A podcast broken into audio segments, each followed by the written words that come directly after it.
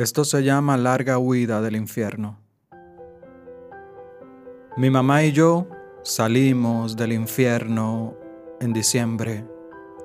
Fuimos tan crueles que dejamos a Satanás ardiendo en una habitación vacía, tirado en el suelo al lado de una botella de Brugal.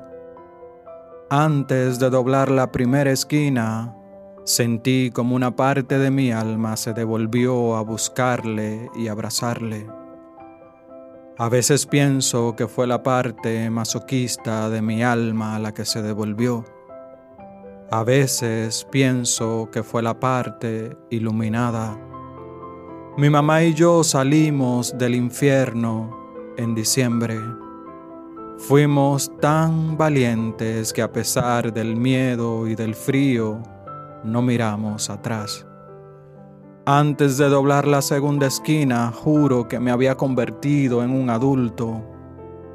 A veces la adultez llega con la oscuridad y las decisiones.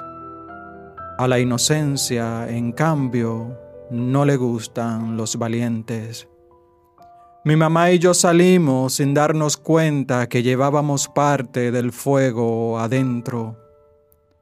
Corrimos sin saber que dejábamos parte de nuestro paraíso detrás.